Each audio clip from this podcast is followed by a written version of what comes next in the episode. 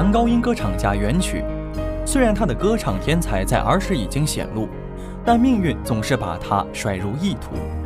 他九岁那年被藏族地区选送到内地学医，期间他多次要求改学唱歌，但都以党叫干啥就干啥、服从组织分配为由被拒绝。六年后回到西藏，路过拉萨时，他自行投考专业歌舞团，结果被领导批评，发配到一个偏远地区的卫生队做医务工作。请听原曲后来的故事。亲爱的观众朋友，大家好！又到了《细雨人生》节目时间了。我们今天节目的嘉宾还是著名的男高音歌唱家袁曲。在上一集节目，袁曲给我们讲述了他在青少年时代艰难曲折的人生之路，只因为他想成为一名歌手，成为一名歌唱家。那么，至于他的这个理想是什么时候实现的呢？今天继续由袁曲呢来告诉大家。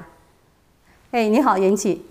你好，主持人。好，哇，非常艰难曲折的人生之路哦。这个 在上一集节目讲述了那么那么多，最后想实现这个理想，就把你发配到了一个边远的一个地区哈，从事这个医务工作。对对。但是在那种情况下，你一直没有放弃。没有。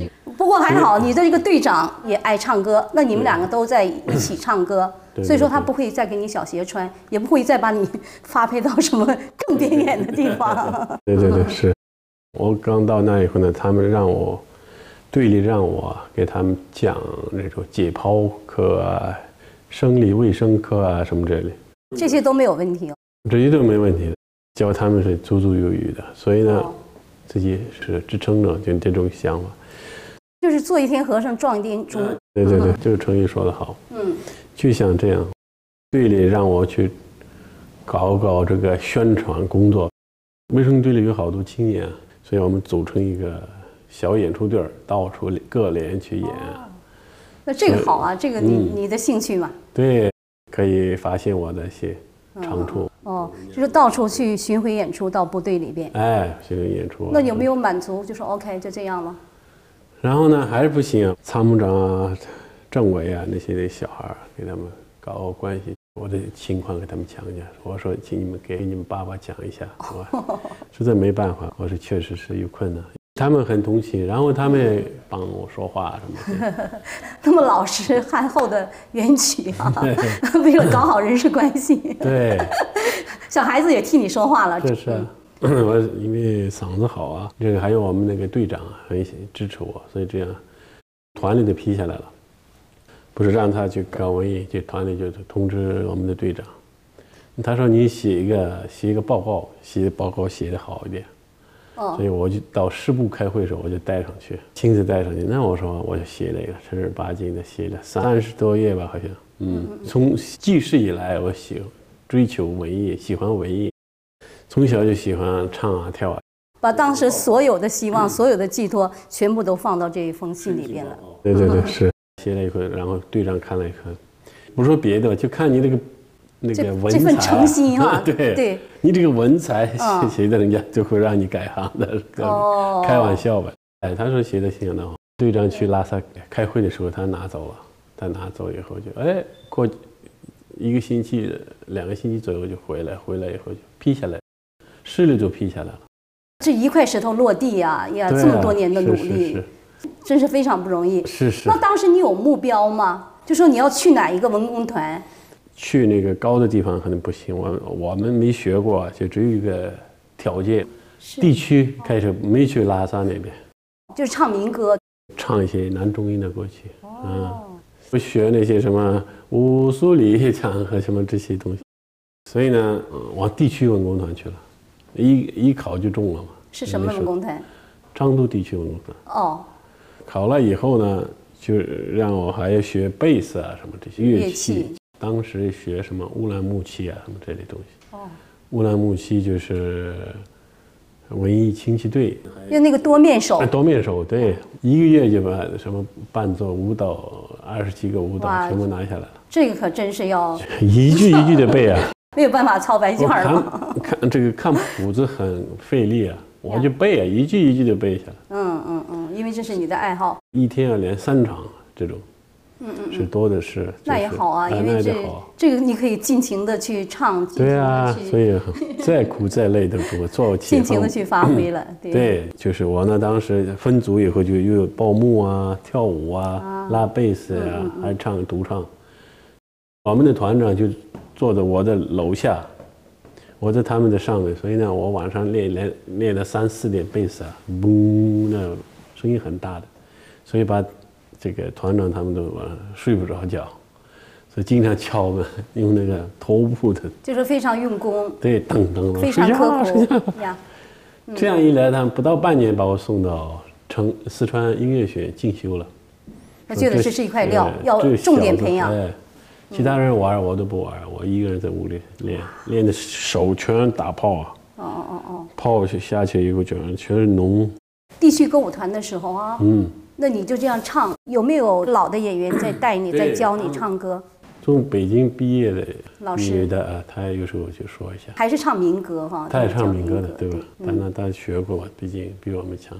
我们呢就有三四个人唱歌，在站在一块，就一块练声。就是后来又到了四川，所以他们把我送到那个四川音乐学院去了，进修进修，一边工拿了工资。到了四川音乐学院，真是这个音乐殿堂。就是才知道自己是的水平了。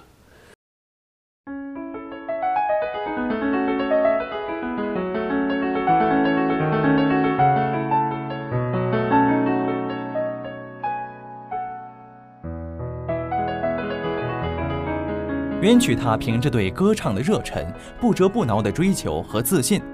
凭着他质朴、诚实、刻苦的品质，还有他的聪明才智，使自己挣脱从小被组织安排和分配的工作，开始从事自己真心喜爱又富于天才的声乐艺术工作。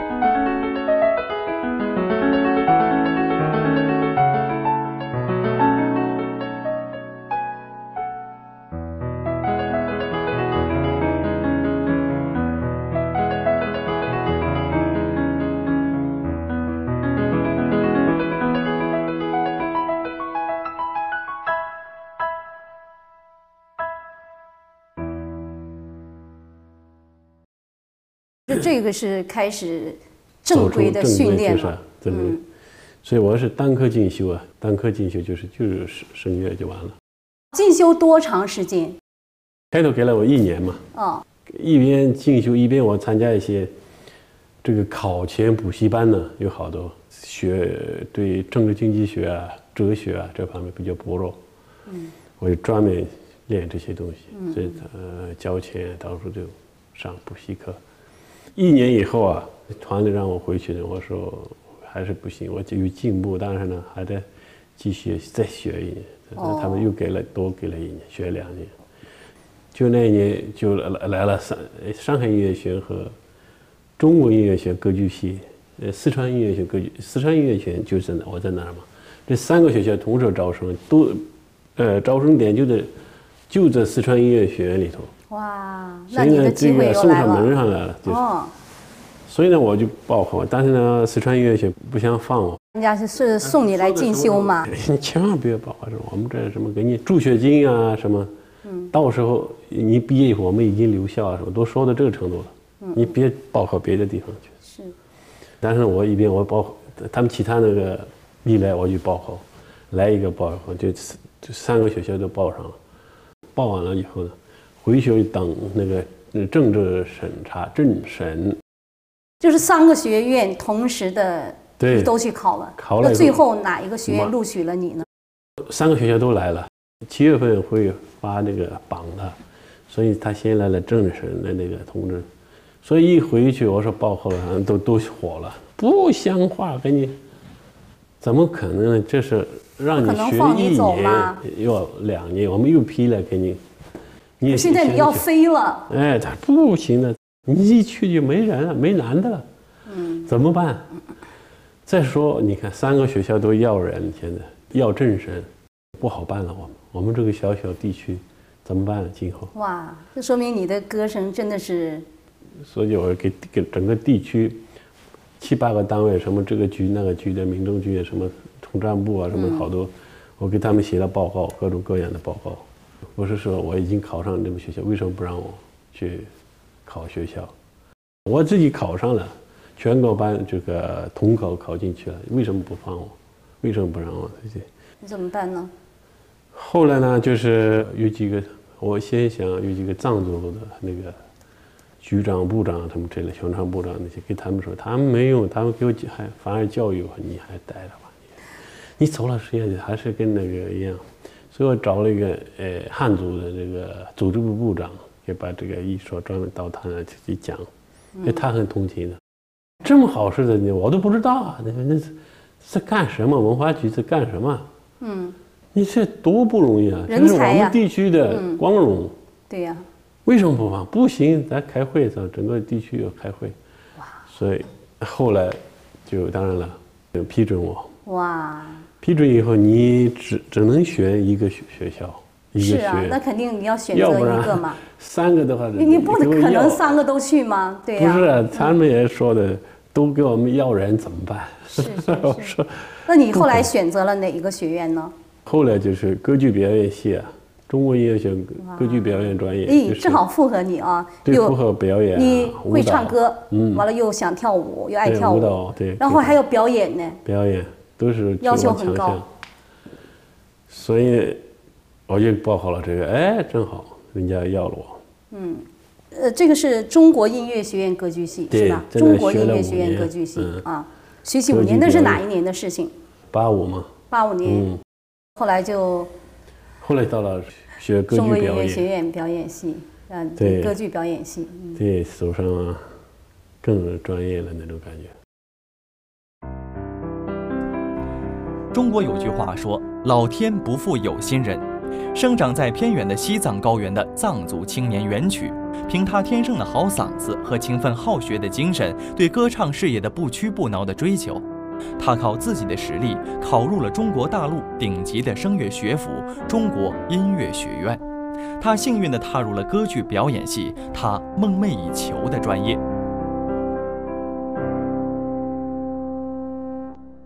这可能是你，就是真正的在你声乐这方面有了一个大的突破。对对，大的一个转折，大的一个突破。所以正儿八经的搞上专业那种水平啊。嗯。这个比那个四川音乐学院又又进了一步了。对呀，它是省级，那是国立。你说你在这个方法上，对，有什么区别？区别就是有的老老师好一点嘛。你到四川音乐学院之后就开始这个美声了，开始。对对对对，美声。嗯，虽然是美声，但是这个我觉自己理解错了，觉得我。在唱歌，我搞美声那种感觉，所以越学越呼那种口子那种声音出来了，所以一年以后几乎没声音了。就是怎么会没声音了？是方法上面怎么样？说实话，就唱歌就学好了，就像说话一样，就是很很自然的，不需要什么做作啊。嗯嗯嗯。好多学生都这样，说要唱歌就是另外一种哦那种感觉一来，原来的你好东西都忘了。新的学没学好，所以这很一两年很困难。然后呢，四年级、五年级以后就又这就出来了，好像才找到哈，又开始重新找着一点。嗯，就五年就毕业了。五年毕业了，那觉得说在这个音乐学院这一大块儿，在这个声乐上面也是提高了很多吗？对呀。中国音乐学院毕业之后，嗯，那后来就是开始。从事这个表演了，在当时国家没有统一分配，哦，自己去找。我作为藏族人，应该唱藏族民歌啊什么之类。对，中央民族歌舞团也缺藏族，所以我一试就通过了。你学的是歌剧，那他让你到那边又好像又不一样嘞。对，有的人甚至说你中国的东西还没唱会，还学什么外国的那些东西。你把中文唱的好好，你再唱外外国不错什么？嗯嗯那你怎么办呢？但是他们知道我高等音乐学院毕业出来。对呀。所以呢，我自己到这个其他的单位，其他单位好多，中央乐团啊，什么中央歌剧团啊，什么中央歌剧啊，什么东西多得很，他们都借。这么一借，就我们团里挺好，放我。是走学吗？属于？走学吧，就是好像互相借吧，借演员，在团里挣一份，他是出去也有挣钱。反正就到处去演唱，就是各个哪个地方借你需要你你就去，我就去。在这个中国那个地方哈，好像就是这种美声唱法也不是很流行了，好像不是特别。对，尤其这个流行歌曲特别盛行。对对对对。对呀，就像这种美声唱法，您觉得能有用武之地吗？一点点动摇不了我这个搞美声的那种呃决心。我说了，我说我再搞美声，再没有市场，我喝凉水啊，要唱美声。坚持这个正统的唱法。哎，所以呢，还有好多火。到处有时候录音啊，就到处借，一借就一出去，哎，机会多得很。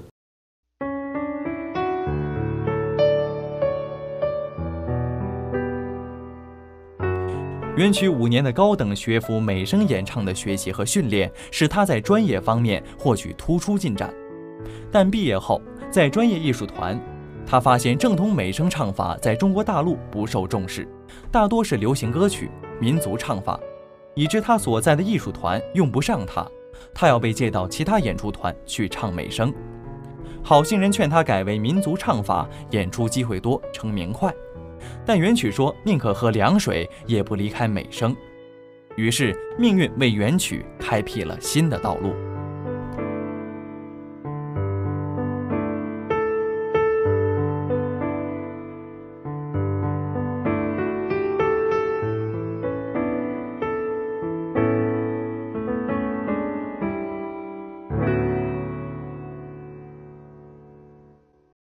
后来，嗯，你又到了西班牙，对对对对对对，和意大利，是是啊，去留学留学，嗯，那这是什么时候的事情？这是九七年啊，有机会到了西班牙，有人帮我联系了比赛啊，国际比赛啊什么之类的，我来了西班牙比赛，那去了以后条件相当好啊，在这种情况上，人家觉得很嗓子太棒了，那个。当然呢，他就给我奖学金，还哦，就是说你比赛之后就直接留到西班牙了，哎，那没回来了，读书以后就直接留在那了，嗯，四年的这个奖学金，嗯，然后学了三年，又又有长进吗？就说感觉。没有长进，我就太相信外国人了。我说啊，现在有外国的教授教我，一个女高音教我，对我语言上有好多进步。他说不行，他意大利都不对，中国的意大利，所以说你又改方法，哎，又改方法，老改改改，然后呢，三年了，我就收都上不去了，哇，记都唱不上去了，又是一个坎儿呀，然后怎么办呢？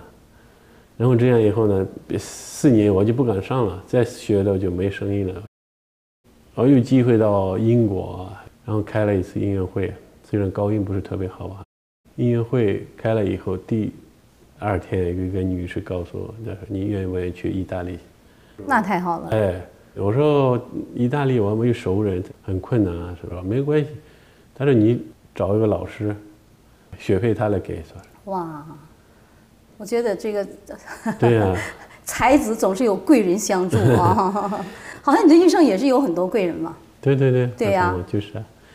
我来比赛时候也是你在帮忙，给我找比赛，这个来回的机票全是他们的，你帮我啊。那怎么样？后来有没有去意大利？对，然后呢，我去了，去了以后就是也是我们朋友那种，在意大利找了个人，联系到了这个世界著名的歌剧教育家，男高音叫贝尔冈基，卡洛贝尔冈基，目前是相当厉害的一个嗯。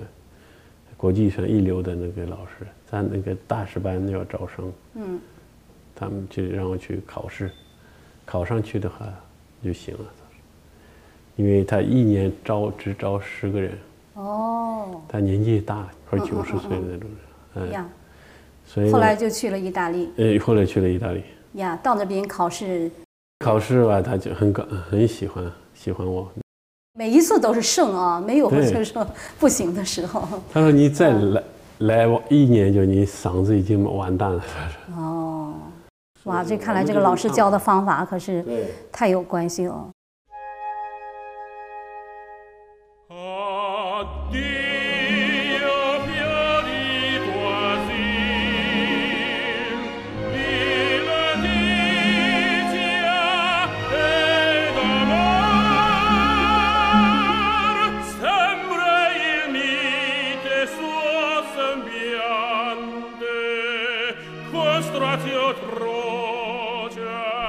参加西班牙声乐大赛，元曲在国际舞台崭露头角，被留在那里继续学习声乐。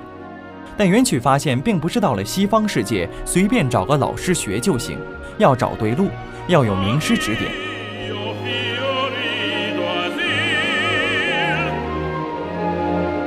这个名不是有名的名，而是明白的明。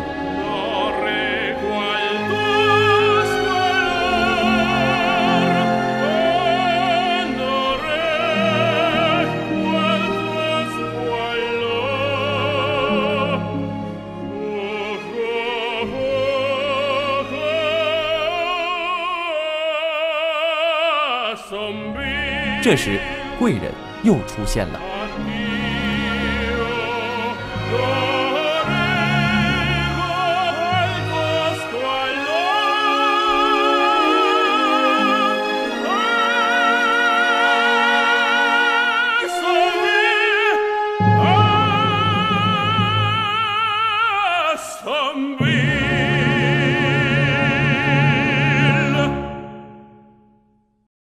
后来到了意大利了，就说这个，在这个美声唱法的发源地意大利学习，我想这次可能对您的这个声音上是一个突破吧。对对对，就马上他就就是改变了我，就是又原来声音又出来了。待了将近六年在那意大利，所以呢后来意大利学会了。因为意大利这个这个唱法，就是一般的那个歌手都能唱到两个八度。是不是说那个歌唱家都能唱到两个半八度，或者是甚至是三个八度？对，你音域宽的话绝对可以三个八度，对，我都可以达到的。哦，对，好多人都能达到，我想。嗯嗯嗯。哦。但是很科学啊，那种科学唱法，这个美声的圣地啊，所以学起来很快了，到处都是歌剧那种感觉。哦。这老头，一般老头老太太都都会哎多背一下，你唱到他下面再给你唱。哇。你稍微一不注意哪错，马上可以抓住。哦，所以全是老师到那以后。呀，嗯，啊，太棒了！在意大利也有进行这个表演哈。是啊，意大利还拍一些歌剧。嗯，就会唱开始真正的唱歌。对对对对。反正音乐之都嘛，这样子你到处都可以歌唱。对。对呀。这歌剧季节里头啊，就是夏天呢，我这种去培养新人呢。相当好。嗯嗯嗯，今天我们呢，呃，就是顺便哈请教一下啊，这个美声唱法和民歌的唱法有什么不同的地方？美声吧，就是比较通的那种唱法，贯通一个线，一条线上讲究这个东西，唱在气流上，呃讲究好多气息，就是意大利唱法。原来我们在国内啊，唱美声就靠后，也靠太后来，不是那种。哦，那种感觉。往里边去了，哎，出不来了，声音哎，声音跑到这边去后面去，这样。意大利呢？最讲究这个地方，哦，没学者呢，嗯，说嘞。这个咱们民歌呢就是靠前，主要是吐字啊，就很清楚，所以就容易唱那种稍白一点，嗯，你那个美声啦，对，马上变成美声，是是是，后面稍微。打开。民歌就是声音甜脆，然后以民族语言为基础哈，对，完了加上那个形体的表演，还有这个吐字，就 说起来容易，做起来难啊。刚才你说一条直线上去哇，就说这个美声唱法，就是这么多年啊，我想你这你这一次又一次的进修，一次又一次的音乐学院，从国内然后到国外，就是为了今天的这个这个演唱。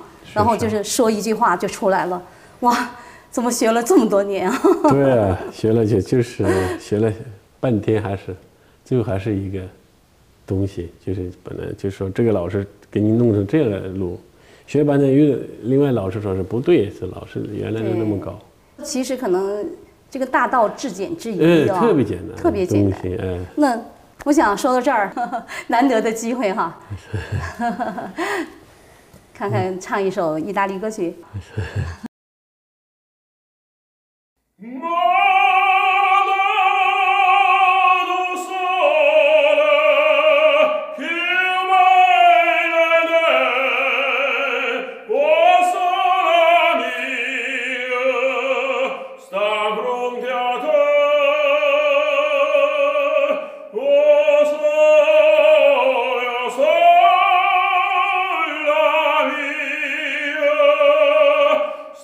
from the other，one from。